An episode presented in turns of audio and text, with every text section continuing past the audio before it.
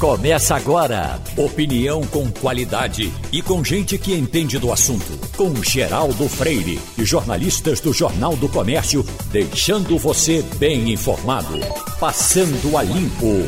Oferecimento 3D. Sua linha completa de produtos de limpeza. 3D limpa muito melhor. Sicredi Pernambucred, onde o seu investimento rende em conquistas. 3117 9110. Eita, hoje é quarta-feira. Hoje é dia 1 de setembro de 2021. Está começando o Passando a Limpo com Wagner Gomes, Maria Luísa Borges e Romualdo de Souza. E chega o mês de setembro com toda a simpatia desse mês.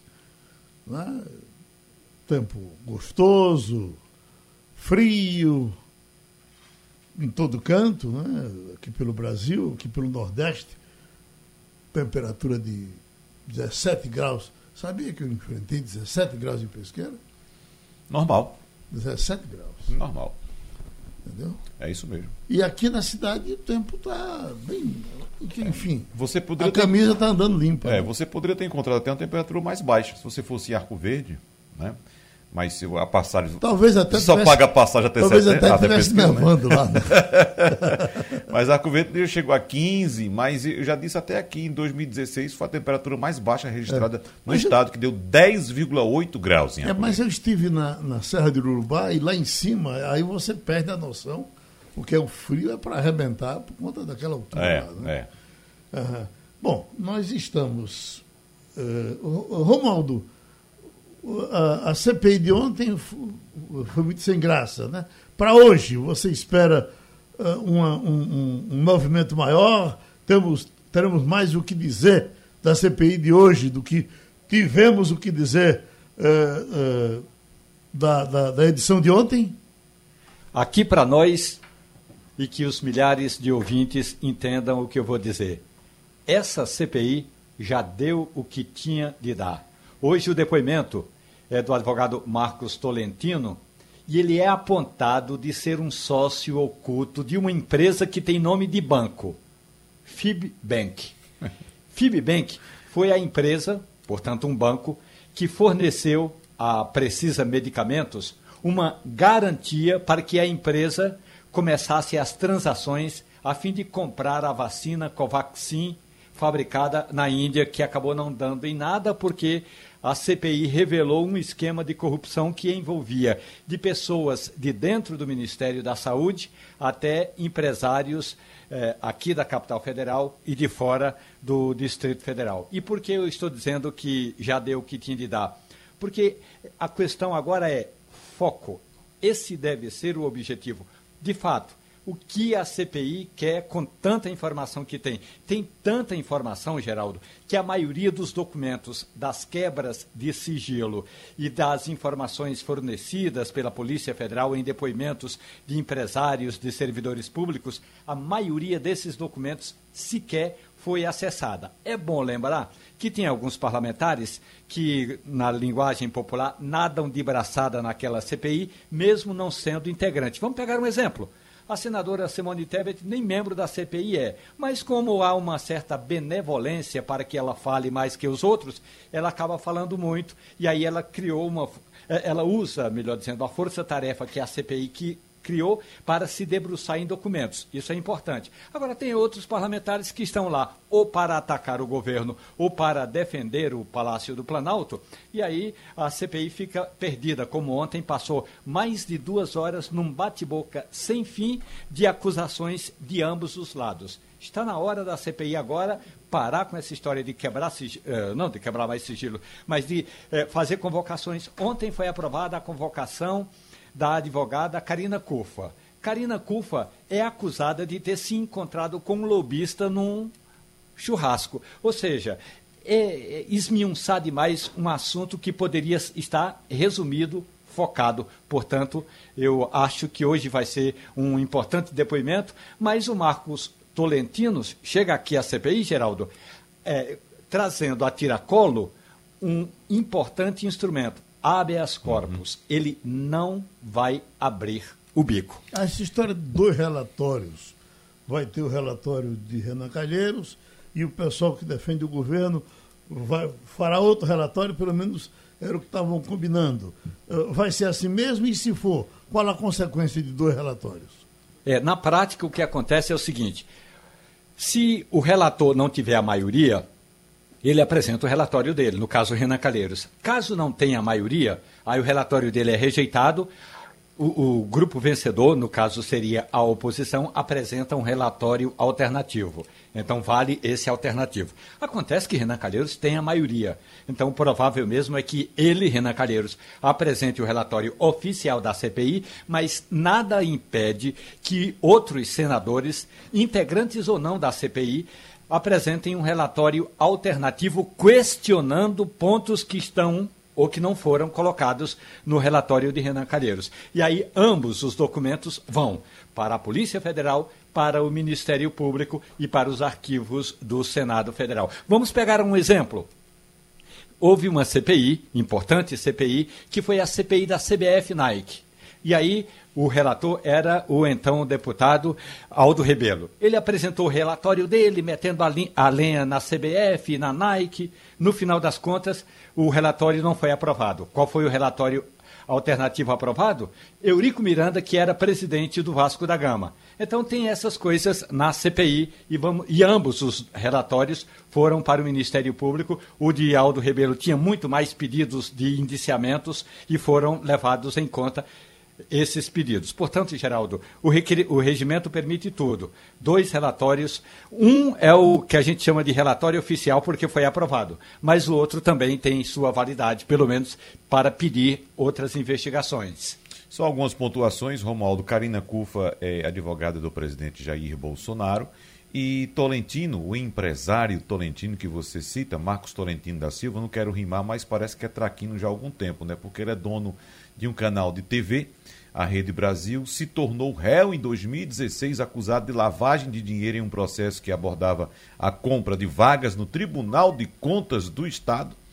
E em 18 fechou um acordo homologado, um acordo de delação premiada, homologado pela Justiça, no qual o Ministério Público Federal estipulou que ele não poderia sair do país sem autorização judicial. Inclusive pagou 3 milhões de reais, devolveu, melhor dizendo, 3 milhões de reais nesse acordo de delação premiada. E em 2014, um dos endereços dele havia sido alvo de buscas da Polícia Federal na Operação Ararat, mas ele não foi preso. Então, Romualdo, é bom que se diga também, concordando com você, que de fato a CPI já deu o que tinha que dar, até porque todo mundo que vai para a CPI agora consegue um habeas corpus e fica calado e não responde nada, inclusive o motoboy, que também já foi descoberto que o motoboy andou frequentando as dependências do Ministério da Saúde. O motoboy que fez saques da ordem de 5 milhões de reais andou frequentando também o Ministério da Saúde e o motoboy foi quem conseguiu, inclusive, o habeas corpus mais amplo. Ele tem o direito não só de ficar calado, como até de não comparecer à CPI. Agora, nessa história também, qualquer camarada que aguenta uma melancia no pescoço quer ser presidente da República e se lança. O, o, o, senador Alessandro Vieira, do Cidadania, que teve inclusive até um, um bom comportamento na CPI, mas será que é suficiente para que ele se eleja presidente da República? Está é, tá se lançando, achando que ganhou popularidade suficiente Geraldo, para ser candidato. Se lançar candidato, todo mundo pode se lançar, não tem nenhum problema, entendeu? É, agora, outra coisa é conseguir a autorização do partido ou a aprovação do partido para ser candidato. E outra coisa, candidato na última eleição nós tivemos 13, amigo. 13 candidatos, né? Então, pode ser é candidato mais, à vontade. É mais uma dúvida se Romualdo puder. Opa! Se Romualdo puder nos. nos é... Ah, tá. Tá baixo? Um momento. Vamos lá. Romualdo, se você puder me esclarecer uma dúvida. É, na existência de dois relatórios, chegando na Polícia Federal, por exemplo, dois relatórios que inclusive podem ser conflitantes, podem ter conclusões diversas.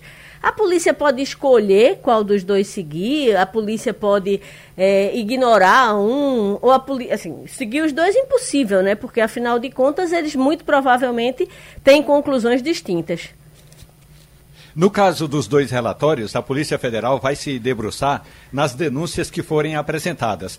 Como qualquer denúncia que chegar à Polícia Federal oriunda de uma CPI deve eh, ter andamento, ainda que para mais tarde tornar-se um objeto de arquivo, então a Polícia Federal tem por dever de ofício de dar andamento naqueles pedidos de eh, aprofundamento das investigações. Até porque, eh, lembremos-nos um fato importante que ocorreu eh, na CPI do Judiciário, aquela que culminou eh, com a cassação do mandato do então senador Luiz Estevo, hoje riquíssimo empresário da comunicação em Brasília, um dos homens mais ricos do Distrito Federal. Pois bem, naquela CPI, Uh, o, rela o, relatório oficial pedia o indiciamento de várias autoridades, mas se esqueceu de um importante personagem que era uh, um auxiliar do juiz Nicolau dos Santos Neto que foi o juiz que ajudou na tramóia para a construção do prédio do Tribunal Regional do Trabalho em São Paulo. O relatório, digamos, paralelo ou relatório alternativo tocava também nesse ponto. Então, a Polícia Federal juntou um relatório e outro relatório e abriu um processo de investigação que culminou até na prisão do juiz. Portanto, sim, toda denúncia que chegar à Polícia Federal, oriunda de relatórios da CPI aprovados ou não, não tem problema, é, a Polícia Federal vai se debruçar nessas, uh, nessa, nesses pedidos. Ah, há quem diga que a Polícia Federal ah, costuma fazer o seguinte: primeiro, olha o relatório que foi aprovado, mas a Polícia Federal não pode ignorar que é, tendo outra denúncia, ela tem de se debruçar nessas informações. Maria Luísa. Nesse caso, Romualdo, o relatório paralelo eh, serve muito mais como um documento de denúncia, né? porque o relatório oficial é o relatório da CPI, o relatório uhum. do, do, do, relator é, agora, da CPI. Imagina-se que o relatório principal, né, o, o, que deve ser aprovado. O oficial, senador, digamos assim. Né? O relatório oficial, ele deve, deve conter uma quantidade enorme de denúncias, porque a linha da CPI, né, a linha da condução da CPI, o G7 como chamam, é, ela é muito é, dura e, e, e, tem colocado muita gente no rol. Muito provavelmente, se houver um relatório paralelo, ele vai ser amenizando e não é, até porque o trazendo relatório, novas denúncias. O relatório oficial não apresenta somente denúncias, ele traz também os indícios, uhum. né? Porque tem, inclusive, uma quantidade enorme de documentos. O Romualdo já se referiu a essa quantidade de documentos. Então, o relator ele tem que apresentar a denúncia e os indícios também com, com as provas, com as ditas provas. Né? E o relatório paralelo nem sempre é assim. Relatório paralelo sempre existiu em CPI, sempre o lado uh, minoritário sempre apresenta um relatório paralelo. Agora, só uma notícia mudando de assunto, Geraldo, e rapidinho, a notícia que acaba de sair: uhum. o IBGE acaba de informar que o produto interno do Brasil, o produto interno bruto do Brasil, o PIB do Brasil, recuou 0,1% no segundo trimestre. Notícia muito ruim para a nossa economia quando se esperava, desde o final do ano passado, que houvesse uma, uma pujança na retomada da economia neste ano de 2021, mas esse, esse relatório, agora, melhor, esse, essa informação divulgada pelo IBGE, de fato, joga um balde de água fria nas pretensões de quem esperava um aumento maior do PIB este ano. Ô, Romualdo, nós já estamos com o doutor Francisco Queiroz agendado. A primeira pergunta que eu vou fazer para ele é com relação à decisão de Cássio Nunes de não deixar, de, de, de, eh, eh, não permitir que, que o, o motoboy eh, desse o depoimento ontem. Mas a manchete já está ali. A CPI troca de depoente e vai ouvir o motoboy hoje. Que, que reviravolta aconteceu de ontem para hoje, Romualdo? Do ponto de vista jurídico, nenhum. A questão é, a CPI Primeiro, a CPI é, quer ouvir, nesse instante, é, o Marcos Tolentino. Uhum. Com relação ao depoimento é, do motoboy Ivanildo Borges, a CPI quer saber exatamente para quem e de quem eram as contas que ele pagava. Porque a, a nova informação, que a CPI não tinha até a semana passada, Geraldo, é que alguns boletos do, do então diretor de logística é, da, do Ministério da Saúde, alguns dos boletos desse ex-diretor eram pagos pelo motoboy. E aí a CPI quer saber por que o motoboy pagava esses boletos. Maria Luísa, o PIB? Sim, o PIB é importante informação e principalmente me surpreendeu o resultado do agronegócio. Né? Uma queda superior a 2%, que, que era exatamente o, o motor da economia brasileira.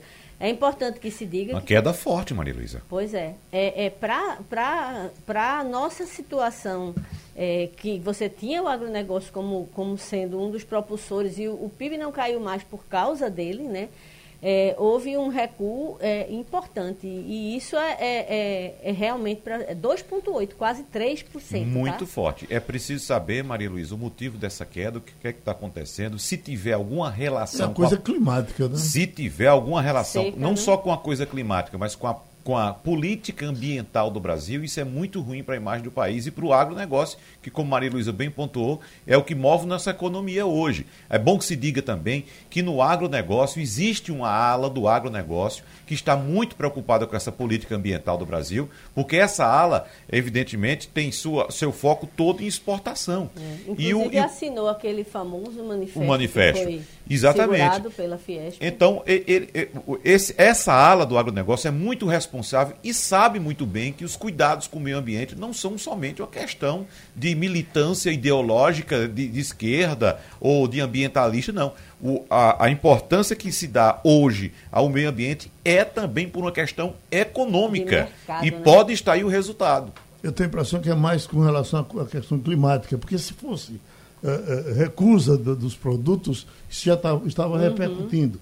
Mas tivemos uma repercussão muito grande durante todo esse tempo da situação do Paraná, da situação. É, é, eu São acho Paulo. importante registrar que apesar dessa queda, desse, dessa, é, é que na verdade pode ser considerado uma instabilidade, não é 0,1, é, é, é, não chega a ser uma queda grande, mas houve recuperação com relação ao primeiro trimestre do ano passado, uma recuperação na casa de 12%, 12,4%, porque a gente já teve um trimestre que foi extremamente atingido pela pandemia. A partir de março, você teve muitos lugares do país fechando, então, comparativamente, o trimestre, eh, o primeiro trimestre desse ano foi muito melhor do que o primeiro trimestre do ano passado. Mas com relação a- ao período imediatamente anterior, a gente teve uma, um recuo. Já estamos com o desembargador Francisco Queiroz, eh, diretor da Faculdade de Direito do Recife. Doutor Queiroz, eh, certamente vamos chegar no motoboy daqui a pouco, mas tem outra informação importante que eh, eh, foi divulgada ah, da anulação do, do, do caso Aécio Neves. Então, a segunda turma reunida ontem liberou Aécio, ele já está dizendo que eh, foi ruim somente ficar exposto durante todo esse tempo e tal, e agradecendo e a vida continua. É isso mesmo, e, e não, há, não, não há nenhuma consequência para quem condenou Aécio Neves até ontem? Veja, é, Geraldo, é, bom dia, Bom a dia. primeiro a você, aos ouvintes da, da jornal. É, em relação ao caso Aécio, é impressionante como é, Supremo Tribunal Federal, ele está, não estou criticando nem elogiando, Oi, acho que. Está vendo um problema no seu telefone? Se for fixo, parece que é o fio do telefone. Alguma coisa. Mas vamos retornar eh, já já com o doutor Francisco. Quem estava acrescentando aqui? Eh, oi, eh, bom, vamos se Bom, o que eu quero. a, já- a já- já votou? motoboy? Já votou? Não, não, não. É, essa questão de Aécio, Geraldo, por incrível que pareça, é mais um daqueles casos que entra, que entram no nosso rol histórico, né, de políticos que são condenados, inicialmente condenados, aspas, pela opinião pública, e de- depois, apesar de serem julgados, eh, depois são inocentados. E a gente pode ir lá atrás, pode trazer Collor para essa história. Fernando Collor de Mello. É mais o. O mais recente, Lula, não é? Todo mundo, né? Pois é. Aí, veja só, é preciso ter muito cuidado com essas coisas. Né? É preciso ter muito cuidado, porque a opinião pública, de fato, vai em cima, condena antecipadamente, basta uma denúncia, então o cidadão já é condenado né, na opinião pública, na opinião pública, e depois uma decisão dessa da justiça. Doutor Francisco retomou. Pois não, doutor Francisco? Mas, velho, o que eu digo é o seguinte, em relação ao caso Aécio, é, é, é impressionante como, depois de um período tão longo, é, o, essa lentidão da justiça é terrível, porque se você tem, tinha elementos para entendê-lo como inocente, digamos, para absolvê-lo, isso deveria ter corrido há muito tempo. Toda a lentidão de justiça para condenar, para não condenar quem mereceria ser condenado, não absolver quem mereceria ser absolvido, é muito ruim. Porque é como é, é, estava, estava aí falando, é a questão de a opinião pública forma uma opinião e depois para a opinião pública parece, olha, a justiça deu um jeito de livrar alguém, entendeu? Isso é muito ruim. Então, é, isso leva a descrédito da justiça. O caso concreto eu não conheço, mas acho que essa lentidão é realmente inaceitável. Doutor Francisco, é, e o interessante dessa história é que a opinião pública, como eu estava falando agora há pouco, acredita muito mais na condenação do que na inocência. Então, a, a, a, não, nesse momento, ninguém aparece com a mesma veemência para levantar. Tá vendo? Aécio Neves é inocente do que quando apontou. Aécio Neves é culpado, é corrupto. Uhum. É uma coisa que precisa se avaliar nesse país, né, doutor Francisco? Se tem no final esse dizer, tá vendo? Aécio Neves é muito forte. Conseguiu se livrar de uma condenação merecida. Eu estou dizendo o que, é, o que vai é. na cabeça do povo. É, Só o pobre é condenado. É complicado. A essa altura, de preso só tem eh, Sérgio Cabral e não Cunha está solto. Né? Tá, na verdade está com tornozeleira, prisão, né? É, prisão, prisão domiciliar. domiciliar. Domiciliar com tornozeleira. Uhum. Mas, que mais na frente seja liberado. É, vai ser. É, impressionante. Uhum. Agora, veja, esse. Bom, o Ulisses Guimarães, isso é uma coisa muito conhecida, disse que chegava alguém para ele e dizia: Olha, esse Congresso está muito ruim. Aí ele dizia, você acha que está ruim? Acho. Espere pelo próximo. O ano que vem vai ter eleição e o, o Congresso ficará pior do que esse que está aí. Com relação ao Supremo, com todas essas críticas que são feitas ao Supremo, algumas bem merecidas, eu lhe pergunto, o Supremo vai melhorar? Esse pessoal que o Bolsonaro está botando uh, indicados, às vezes até por Malafaia, uh, esse pessoal é melhor do que o que está do que está saindo? Veja, é, eu acho que é a mesma coisa, só muda o lado. Eu diria, eu diria, não estou falando dos ministros do Supremo, mas em geral, eu vi de meu avô uma questão, é, ele morreu, eu tinha 10 anos, eu vi ele, ele gostava muito de política. Ele dizia, olha, no Brasil, corrupção e safadeza é ambidestra, é de direita e é de esquerda. É, então, assim, é, é, politicagem, forma, é, agir de modo equivocado para atender conveniência, tem de tudo que é lado. Eu acho que só muda o senhor a quem se quer atender. Mas o, eu tenho muito pouca esperança nessa forma de agir, sobretudo porque o Senado da República poderia ser um, um ente exemplar, ele na hora de examinar, de fazer as sabatinas, ele não age com rigor de um, de um Senado americano. Ele age para ver se politicamente é conveniente ou não que alguém esteja lá. Hum. Então, isso é muito ruim. É muito ruim. Qualquer que seja é, o candidato, tem que se observar se ele preenche rigorosamente os requisitos. E não se é conveniente para aquele grupo que está no Senado que aquele indivíduo seja o ministro. Porque tem que sempre se lembrar que amanhã o senador pode estar no ostracismo e vai precisar de um Supremo isento. E que não será isento se for indicado dessa forma. Eu tenho muita preocupação sobre isso ficam verdadeiros grupos, partidos políticos dentro de uma corte constitucional, que se aguça mais ainda quando se permite decisões individuais. Agora, Romualdo, você ontem eh, criticava a decisão do ministro Cássio, que eh, permitia que o motoboy não fosse de jeito nenhum. O Senado convocou, aliás, foi a grande queixa do Senado a decisão proferida pelo ministro. O que é que mudou que hoje o motoboy parece que vai depor? Pois é, uma questão importante. Primeiro, é, o, a CPI acaba de receber uma informação, um telefonema da defesa do empresário e advogado Marcos Tolentino. Ele informou que está hospitalizado e que não vai poder comparecer à CPI. Com base nisso, já que o, a convocação é, do motoboy estava aprovada, apesar de todas aquelas uh, decisões tomadas pelo ministro Nunes Marques, é, é importante dizer que uh, a CPI entrou em contato com a defesa do motoboy e prometeu é, que o motoboy chegaria ali apenas como testemunha. Claro, ele foi convocado como testemunha. Na prática, doutor Francisco Queiroz, bom dia para o senhor. Ele vai falar o que quiser falar, ou vai estar ao lado de um advogado, o advogado vai orientá-lo, o que é importante, que acho que todo mundo tem que ter o direito de ter um advogado de lado, principalmente no aperreio de uma hora dessas. Agora, o que nos surpreende, quer dizer, pelo menos a mim me surpreendeu, porque eu cubro o CPI desde a época que a, da Constituição de 88. Essa decisão do ministro Nunes Marques que diz que a, o depoimento da testemunha é um depoimento facultativo, ou seja, o, cabra testemunha se quiser. Isso é novo para o senhor?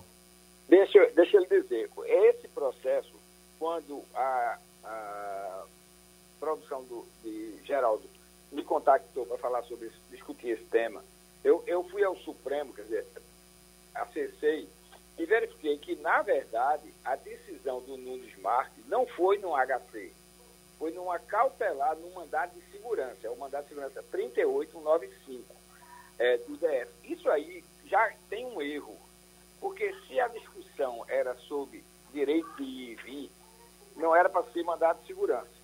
O, o, o advogado dele, inclusive, não deve ter sido bancado por ele, que é um advogado de escritório caro, que era daquele cata preta, etc. Aí, no, no mandato de segurança, eu fui olhar a argumentação do, do motoboy, é, através do advogado, ele discute que, na verdade, é uma alegação genérica, que não tem pertinência, etc. É uma série de, de, questões que não tem nenhum relevo para testemunha. Aí, no final, o, a decisão do, do é assim, ele assegura o direito de ficar em silêncio, podendo não responder se assim preferir as perguntas. O direito de ser assistido por advogado, isso é óbvio, o direito de não ser submetido a compromisso de dizer a verdade, o direito de não sofrer constrangimentos físicos ou morais decorrentes do exercício anterior. Isso aí é, seria uma liminar no HC. Um, um mandado de segurança é matéria civil, não, não envolve o direito de. Esse, esse mandado de segurança é um erro grosseiro.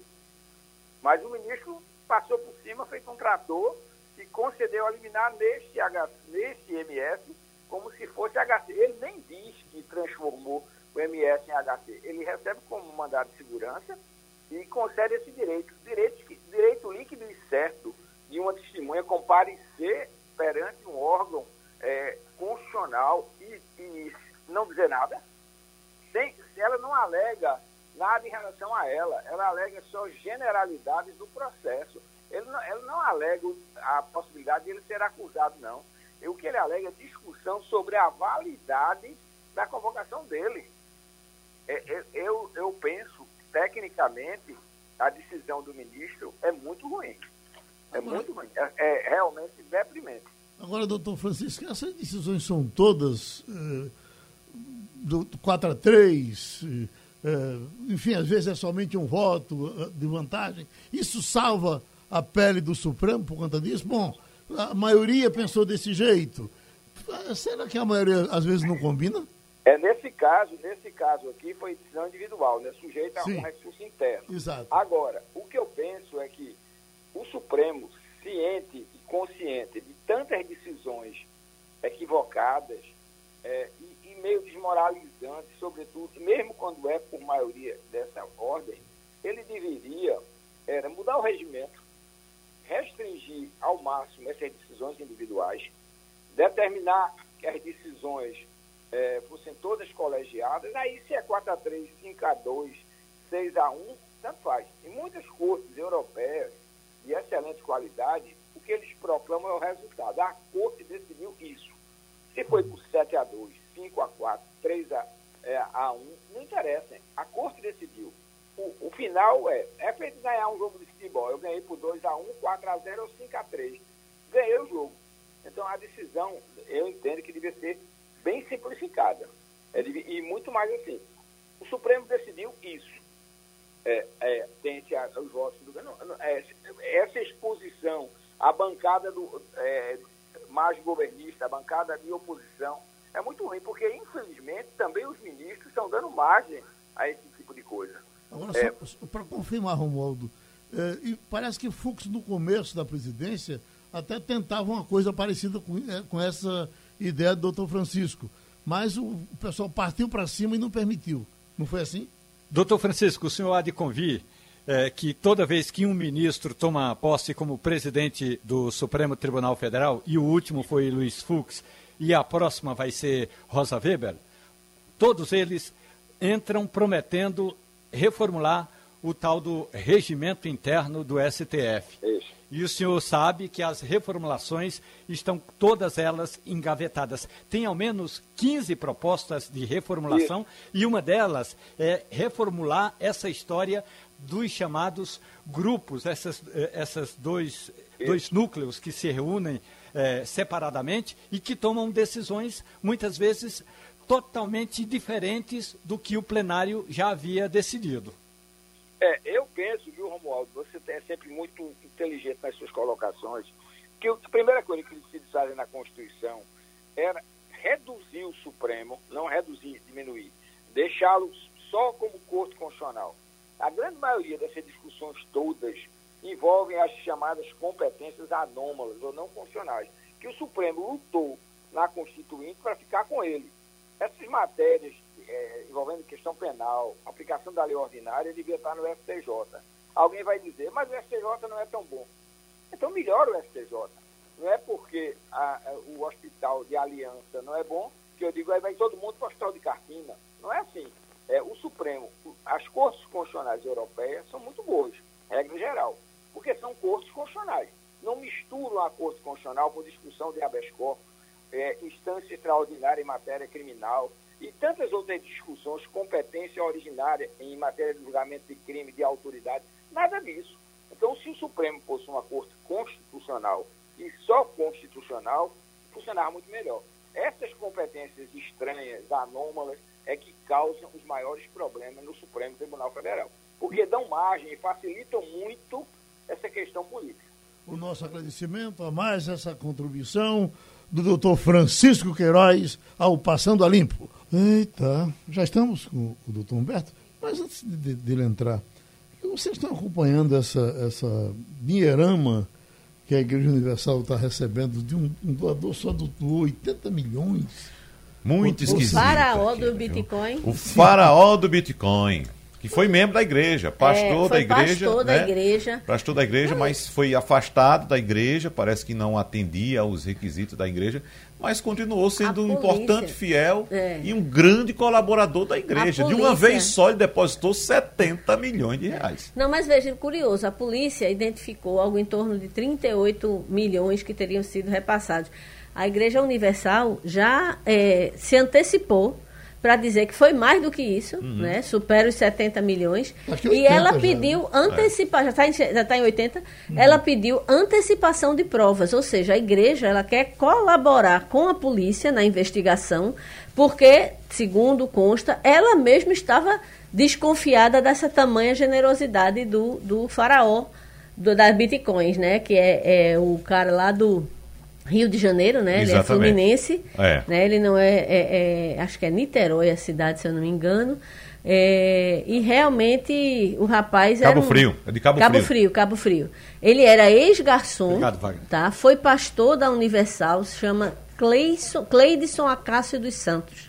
E realmente tinha, foi preso, né, nesse esquema é, diz que. Porque é, chamam de faraó? Porque diz que o, o, a quantidade de pirâmide que tinha ali naquela região era muito maior do que no, no, no, Egito, né? Então, por isso que diz que desde o Egito Antigo não se via tanta pirâmide junto. E ele tinha um esquema de pirâmide lá baseado em bitcoins e é. fazia essas é, generosas transferências para a Igreja Universal. E a Igreja tem que se posicionar, de fato, tem que ir atrás, porque a suspeita aqui é de lavagem de dinheiro, inclusive utilização das contas da Igreja para lavagem de dinheiro. É. Eu disse 70, Geraldo, mas na verdade o depósito, o depósito foi de uma vez só de 20 milhões de reais. Uhum. Que, do, que dízimo é esse, em que doação é essa? 20 milhões de reais em de uma vez só. Meio, 80 milhões. Tá pois é, pois é, uhum. pois é. Mas o doutor Humberto está querendo falar sobre isso também. Ah, é? Você sabe que então... ele, ele, ele, tem uma experiência forte de auditor. Uhum. Oi, doutor Humberto. Bom dia, ouvinte, bom dia, Geraldo, bom dia, Maria Luísa, bom dia, Wagner. Veja, Geraldo, esse, esse, essa história do, do, do, do Gleitson é a história das pirâmides. Né? Não só tem essa. Isso é mais um, um, um o, o golpe da pirâmide financeira, que é ganhar dinheiro fácil, é, oferecer, oferecer ganhos que nenhum, nenhum, nenhum sistema financeiro suportaria e você sabe que vai ganhar no final. Só quem ganha é o banqueiro, né? É a mesma coisa do jogo. Só quem ganha é o banqueiro. No final, quem ganha é o banqueiro. Então, é quem, quem tem a banca do jogo. Isso é um, um jogo, é, é, um crime até clássico. Quando a gente estuda direito penal, a pirâmide financeira é um, do, é um dos, dos, crimes clássicos do, do. E está diante disso. Só que com com o volume hoje de internet de comunicação, levou negócio do Bitcoin, essas, esses novos instrumentos, e levou esse volume aí. Eu, eu, eu chega, me assustei, eu li uma matéria que tem, ele chegou a movimentar um bilhão de, de, de, de reais. É um negócio, um negócio assustador, o, o volume de dinheiro desse, de, que está envolvido, nesse caso, desse, desse Gleidson, Gás, né? A empresa dele se chamava-se Gás, que é as iniciais, né? GAS, é. né? Gleito A Santos, né? alguma coisa assim, é gás a empresa dele. Bom, Romualdo, vamos levantar a bola aí da, da questão eh, da velocidade das aprovações aí na Câmara Federal com relação à reforma uh, política, reforma eleitoral, qual, qualquer nome que se queira dar, porque está cabendo para tudo. E até Dias Toffoli está entrando com a ação pedindo que em 48 horas o presidente da Câmara explique por que o negócio está andando com tanta velocidade, não é isso? Doutor Humberto, bom dia para o senhor. Mais uma vez, vamos apelar para os regimentos internos. A questão toda é: tem um regimento interno na Câmara dos Deputados que determina o seguinte: se um grupo se sentir prejudicado numa votação, ele apela imediatamente à Comissão de Constituição e Justiça como a CCJ nunca analisa essas apelações, os grupos, no caso aí o Novo e o Podemos, apelaram ao Supremo Tribunal Federal, que deu 48 horas para que o presidente da Câmara dos Deputados, Arthur Lira, dê informação, preste informações sobre essa agilidade toda na tramitação, essa pressa toda do novo Código Eleitoral. Ou seja, Todo mundo reclama da intromissão dos poderes, sobretudo do judiciário, em cima do legislativo. Mas numa hora dessas, não tem a quem apelar, porque o regimento interno da Câmara prevê isso. Poderia correr para a CCJ. Mas se mandar para a CCJ, o processo nunca vai andar e aí não vai ter solução, doutor Humberto. Bom dia, Romualdo. Desculpe, eu não, não, não sei me complementar primeira fala. Veja, a gente aí, tem duas coisas aí que eu gostaria de colocar. Primeiro, você tem claramente no Brasil a judicialização do, do processo político, pelos próprios políticos. Né? Perdeu, perdeu, a, a, a ele, perdeu a decisão política dentro das casas legislativas, você tenta encontrar uma falha, um erro de, de procedimento para tentar revogar na justiça. Isso está muito claro. Tá Agora, eu entendo também que aí haveria uma interferência em matéria interna corpo. Não sei como o Toffoli, ele, ele tem que pedir as informações, mas recebidas as, as, informações, eu não acredito que ele vai interferir nesse processo. Tá certo? Que isso é o regimento interno, não tem nada mais matéria interna corporis do que o próprio regimento interno. O segundo ponto que eu gostaria de colocar é o seguinte: existe necessidade no Brasil de um novo Código Eleitoral? Aí eu acredito que sim. Né? Nós, estamos, nós temos um Código 1965. Durante muito tempo, as eleições, a cada eleição, você tinha um, um, uma lei específica para aquela eleição. É, hoje não, nós temos uma, um, uma lei para todas as eleições. Em compensação, essa lei tem sido alterada, é, alterada é, a cada pleito. Uh, nós temos, além disso, a lei dos partidos, a lei, diversas resoluções. Então, na realidade, o Brasil está precisando de uma unificação da sua legislação eleitoral, sem a menor dúvida. Vamos dizer assim, utilizar uma, uma, uma, nomenclatura que é usada no direito trabalhista, fazer a consolidação da legislação eleitoral do Brasil. Isso é necessário. O que estranha é a agilidade com que está andando. Isso é um calhamaço de 900 artigos, tá certo? porque está tá juntando resoluções do, do TSE, leis esparsas, o próprio código, a lei dos partidos, está juntando tudo num único instrumento, fazendo uma consolidação da legislação eleitoral. E o que está tá incomodando não só é uma flagilização do poder do, do, da justiça eleitoral, em especial na fiscalização dos partidos, e a agilidade com que está andando. 900 artigos estão passando uma agilidade. A, reforma tributária é, tem 50 anos que se discute. Desde, desde que ela foi implantada, é, o Código Tributário Nacional, que se discute uma reforma tributária nesse país. E, e, e, a gente não, não consegue fazer. E o código, com 900 artigos, está andando numa agilidade de, de, de, desse montante. Agora, a gente tem que lembrar que toda essa legislação de codificação do Brasil vem sendo modificada, vem sendo atualizada, seja o Código de Processo Civil, o próprio Código Civil, tá certo? Então, há, há uma necessidade efetiva de se fazer uma consolidação da legislação eleitoral do país. Eu nem da legislação eleitoral, da legislação política partidária do país. E, mas o, que estranho é a agilidade com que ele está e, o, e o, a fragilização dos de controle e de fiscalização dos partidos políticos. Uh, Maria Luísa? Doutor Humberto, muito bom dia.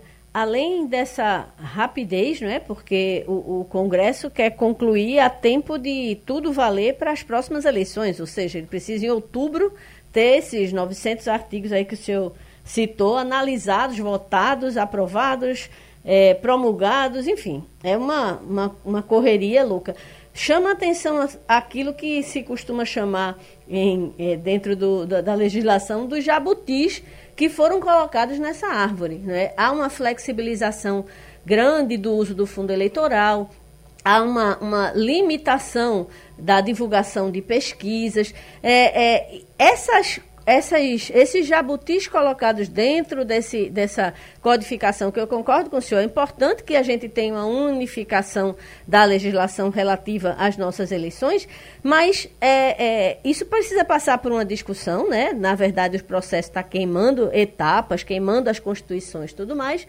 e isso também precisa ter um mínimo de razoabilidade, porque a gente sabe o que é o fundo eleitoral, fundão para alguns, é, e imagina isso sendo usado a, a, a de forma é, a, a, poucas pessoas tomarem a, decisões, como é o caso, por exemplo, de alguns partidos que têm donos. A gente sabe como é que funciona. É, veja, é, Maria Lucia, a gente tem que lembrar que são dois fundos, né? Tem o fundo partidário e o fundo eleitoral. O, esse fundo eleitoral ele funciona a cada dois anos e tem um fundo partidário que funciona ano a ano. Nos dois, nos, nos dois fundos, né, dessas duas, desses dois fundos públicos, um de manutenção dos partidos, o outro de realização da eleição, existe uma flexibilização do controle, sem dúvida nenhuma, né, né, desse projeto. É, o, uma coisa que a gente precisa lembrar também, Maria Luísa, é que, na realidade, esse prazo de um ano é para as regras eleitorais.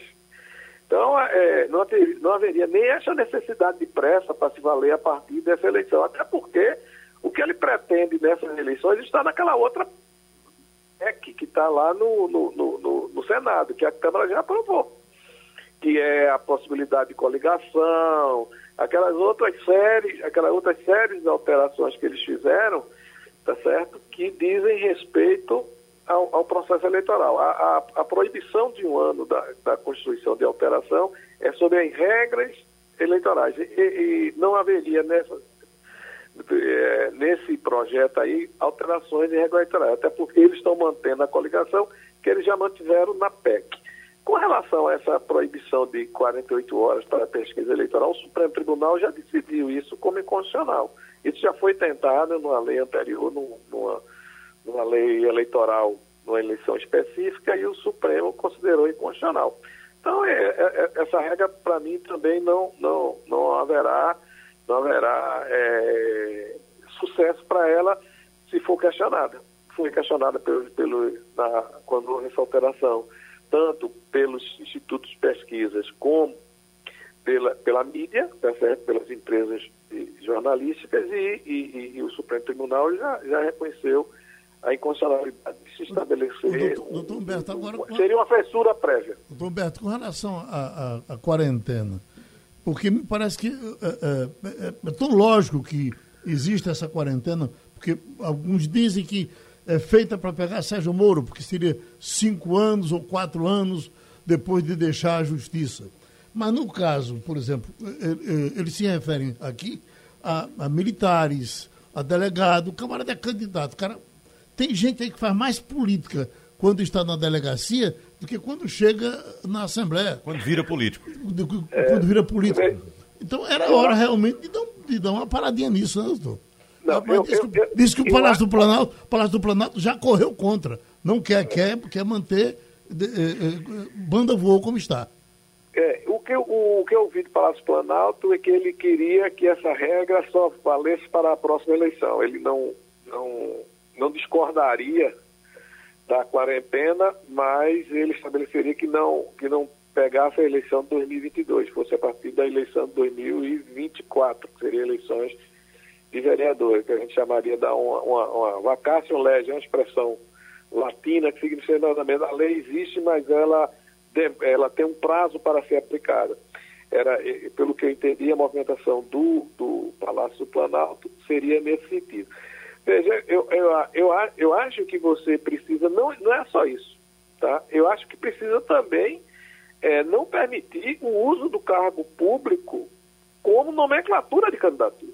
Uhum. É, coronel fulano, delegado fulano, capitão fulano, pastor fulano, padre fulano, tá certo? Eu acho que essa nomenclatura aí, é, ela, de, ela de, deveria ser não só, não só é, haver uma certa quarentena. Acho que quatro anos é uma, uma quarentena muito alta, tá certo? Quatro anos é uma quarentena muito alta, mas eu acho que a quarentena de dois anos, é, eu acho que ela seria importante. Seria importante. Eu sou favorável que haja realmente uma quarentena e acho também que deve ser, não deve ser permitido o uso da função pública como instrumento de propaganda eleitoral. Só um comentário rapidinho, doutor Humberto. Eu tô, como o senhor gosta muito de futebol também, eu estou me lembrando daquela época em que o campeonato ia começar e a gente não sabia como era que ia ficar a regra. Eu acho que o eleitor está ficando do mesmo jeito, né? Que a eleição muda, muda a regra a cada eleição, a gente não sabe como é que vai ser a eleição do ano que vem. É, o, o, o, o, Wagner, eu quando comecei a advogar na área de, de eleitoral, a gente tinha uma lei para cada eleição. Para você ter ideia, a lei ela tinha, ao contrário da outra, aquela primeira explicação que eu disse que ela tinha é, prazo certo para começar a valer, a outra tinha prazo certo para deixar de valer. Então, você fazia uma lei para a eleição de 1978. Você fazia uma eleição para a lei de 1980, para a eleição de 1982, de 86. A cada eleição, é, somente em 1995 foi que saiu uma lei definitiva sobre eleições no Brasil. E fazendo mais, fazendo mais um paralelo com o futebol, ou seja, o time que está jogando é que faz o regulamento do é, campeonato. Exatamente, exatamente. Daí ter surgido, aí daí ter surgido os senadores biônicos, daí ter surgido o, o voto vinculado, você, o partido, o partido do governo, então, a Arena, ia perder a eleição, ele ganhava o voto vinculado. Aí ganhava o voto vinculado, você tem que votar de vereador a, a, a governador no mesmo partido. Entendeu? Foi na, foi a eleição de 82. Que isso gerou, gerou distorções de, de, de, de resultado. Então, aí, a cada, a, cada, a cada mudança de poder, a cada, a cada possibilidade de poder, havia uma alteração da relação. Então, você tem hoje uma lei básica, é, a Constituição estabeleceu essa outra regra de que a, as eleições, para você alterar a sistemática eleitoral, terá que ter um ano de, de, de antecedência para poder valer na eleição, que já é um ganho. Eu acho que deveria ampliar esse prazo, dois anos, porque assim que acabar essa eleição é, de vereador, você já estaria que está em vigor a legislação da eleição de deputado se você for fazer alguma operação. Agora, que é necessário realmente no Brasil você fazer uma consolidação da legislação eleitoral, eu não tenho a menor dúvida. Agora, me estranha, me estranha a velocidade que é feita e é de se estranhar que no momento em que toda a sociedade reclama maior controle do, do, do dinheiro público e o dinheiro que vai para os partidos é dinheiro público, né? é, inclusive a, a, o mote era financiamento público da campanha eleitoral, que esse, que esse recurso não tenha os, os rígidos devidos à sua aplicação. Pronto, a gente agradece a participação do, do, uh, do, do, do advogado Humberto Vieira de Melo, uh, outra vez aqui no Passando a Limpo. Bom, o ministro da Educação está correndo o risco de cair. Está aqui a informação. Cabeça do ministro da Educação pode rolar por conta de, de a gente se lembra, Maria Luísa, do. Nós tínhamos aqui um secretário de Segurança Pública muito eficiente, né? deu entrevista ao Jornal do Comércio e disse que mulher gostava de soldado. Não foi assim mais ou menos, né? Homem fardado, ele, né? Ele gostava de homem fardado e disse que todo policial tinha uma segunda família no interior. Então foi uma loucura na tropa, né? À tarde o, o, o, o, delegado já não era mais ele, o secretário. Bom, esse, esse bichinho aqui, eh, Milton Ribeiro, ele passa da conta dos preconceitos dele, é, das coisas que ele diz. É, as, as, declarações dele com relação a pessoas com deficiência, né, que o ensino especial de crianças especiais atrapalhava o ensino, né? Não foi a primeira declaração polêmica. É, a questão é que você tem dentro do governo, no, não dentro do governo, mas dentro da casa do presidente Jair Bolsonaro, uma pessoa que é muito envolvida com a questão do deficiente, que é a primeira dama. É verdade. A primeira dama, ela é intérprete de libras, né? Então, uhum. ela é uma pessoa que convive com muita gente é, que tem deficiência. Então, eu acredito que a pressão deve estar vindo de dentro de casa. Devia ter um Geraldo. psiquiatra também na família para ver se melhorava um pouco. Né? Mas eu digo, o Romualdo, é, é, o que se diz é isso, é que quem pediu a cabeça do, do, do, secretário, do ministro foi a doutora Michele, não é isso? Além da primeira-dama, Michele Bolsonaro, outras organizações, principalmente aquelas que lidam com crianças com síndrome de Down. Essas organizações encaminharam uma carta ao presidente Jair Bolsonaro mostrando o que trata a questão do enfrentamento dessas causas e da síndrome de Down, como é que as crianças devem ser tratadas e qual tem sido o discurso do ministro Milton Ribeiro. O presidente Jair Bolsonaro, de fato, analisou. Bolsonaro chegou a conversar com a ministra Flávia Arruda. Flávia Arruda levou a questão ao ministro, ela teve uma audiência com o ministro, mas o ministro ignorou. No dia seguinte estava novamente fazendo discursos eh, sobre eh, o, a necessidade eh, das escolas trabalharem de uma forma em que é preciso, segundo ele, apartar as crianças que têm deficiência, que têm dificuldade de aprendizado. E aí a, mini, a ministra voltou-se para o presidente e disse: Olha, da minha parte, eu já vi que não tem jeito. Ponto. E aí, de fato, a primeira a pressão da primeira dama, a pressão de Michele Bolsonaro tem sido importante. Eu não sei se o presidente vai ter tempo de fazer esse tipo de análise nos documentos. Por exemplo, ontem o presidente Jair Bolsonaro estava muito ocupado porque ele foi a Uberlândia, Minas Gerais, participar da inauguração de uma adutora de água e depois fazer uma motociata. Hoje de manhã, embora até ontem à noite não tivesse na agenda, hoje de manhã Bolsonaro colocou na agenda, pegou um avião da Força Aérea e foi direto ao Rio de Janeiro participar da entrega de uma medalha a oficiais integrantes das Forças Armadas. Ou seja, o presidente não está nesse momento se, eh, se debruçando na questão da educação. Pode até tomar a decisão, mas muito mais para se ver livre da pressão da primeira-dama. Não que o presidente Jair Bolsonaro, de fato, eh, tenha um pensamento ideológico e, como educador, diferente do que pensa o ministro Milton Ribeiro. Eu não Agora, sei se, o que se, é... se, se esse ministro aí não fará a menor falta. Não, né? Geraldo, eu não sei o que é pior, Geraldo. Esse ministro passou grande parte do tempo até agora como ministro calado. Né? E calado no momento em que uhum. a gente precisava de soluções para a educação durante a pandemia. Ele ficou calado, a gente não sabia o que era que ele pensava. Era, era por que... isso, né? Pronto. Aí resolve falar. Resolve falar é uma tragédia. Eu não é. sei o que é pior, se ficar calado para ele ou se ficar falando, porque os absurdos que ele proferiu nos últimos dias é algo impressionante. Né? A forma como ele tratou as pessoas com deficiência desse país, a forma como ele tratou as pessoas pobres nesse país, quer dizer, pobre não tem direito a estudar, é.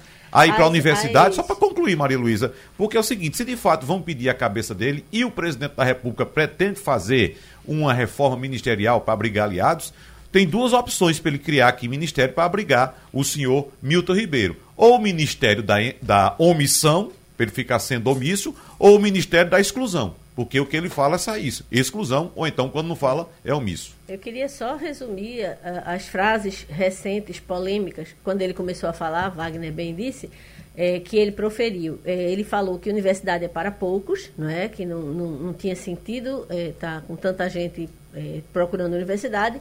Algumas crianças com deficiência são de impossível convivência, né? que foi uma das frases Gays vêm de famílias desajustadas, uhum. né? Outra frase dele. Eu ia até pontuar, Maria Luísa, quando você disse, é, quando você citou é, a frase dele como sendo o ensino, né? O ensino de inclusão, o inclusivismo, atrapalha a educação. E ele não disse o ensino, ele disse a criança. Uhum, a é. criança é. atrapalha. É, é. Ele foi tentar é, explicar e piorou muito. Foi. Professores trans não podem incentivar alunos a andarem por esse caminho, essa é outra, outra frase dele. É, crítica a questões de cunho religioso, é, cunho ideológico do Enem e desejo de intervenção, né? ele também é, é, é tem essa, essa linha.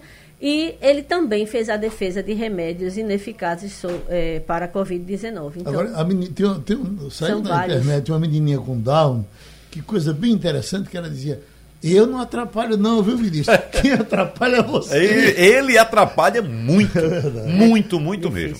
Uhum. Bom, o que é que vocês. Sim, Romualdo. Ah, alguma coisa da CPI para a gente fechar por aqui? Bom, a coisa da CPI é a seguinte: acabei de falar agora por telefone com o senador Randolfo Rodrigues. Ele disse que conversou com a defesa do motoboy Ivanildo Borges e, e que, de fato, o motoboy vai chegar daqui a pouco lá na CPI. E aí ele vai chegar e vai cumprir pelo menos aquelas outras cláusulas que estão lá no habeas corpus concedido pelo ministro Nunes Marques não vai responder a quase absolutamente nada, e eu posso antecipar dois pontos que ele vai dizer. Olha, eu pegava, a, eu recebia ordens, eu ia no banco e dizia, paga esse boleto. Eu pagava, paga esse boleto, pagava. E aí onde é que você entregava? Eu entregava num canto, entregava no outro, e ele vai confirmar que sim, um dos boletos, pelo menos um dos boletos, ele pagou para alguém do Ministério da Saúde e ele foi no Ministério da Saúde levar o boleto e entregou para uma secretária. E aí estamos nos referindo a um, ao ex-diretor eh, de logística do Ministério da Saúde, Roberto Ferreira Dias. Pelo menos um dos boletos pagos pelo motoboy era de Roberto Ferreira Dias. Quem é Roberto Ferreira Dias? É aquele funcionário do Ministério da Saúde que gostava de fazer uh, encontros casuais numa mesa de bar, num shopping center em Brasília, para tomar um chopp casual, Geraldo. Eu estou vendo aqui no telão agora uma coisa que chega a me chamar a atenção há muito tempo. Esse pessoal aí de, de, de saia dessas brigas do Afeganistão e, e, e do Cazaquistão, vai por aí, a gente só vê ou preso, ou dando porrada, ou atirando, ou armado. Ninguém vê um cara desse plantando feijão, assando, feijão assando, assando espiga de milho. É, fe, feijão eu não sei, mas colhendo papoula tem muitos, porque é, o grupo, o, esses grupos, eles têm diferentes é, é, camadas de trabalho. Uma é, são os atiradores de elite, por exemplo, outros que vão dirigir blindados e por aí afora. Mas também tem o pessoal que se preocupa com a colheita da papoula, porque é de fato o, o produto é, interno bruto é, do Afeganistão hoje que mais dá dinheiro é a papoula. Então, eles sabem colher muito bem a papoula. A papoula, como a gente sabe, faz o, é um, do, é um dos produtos para o ópio, um dos mais, uma das mais caras drogas do mundo. E terminou Passando a Limpo. Você ouviu opinião com qualidade e com gente que entende do assunto. Passando a Limpo.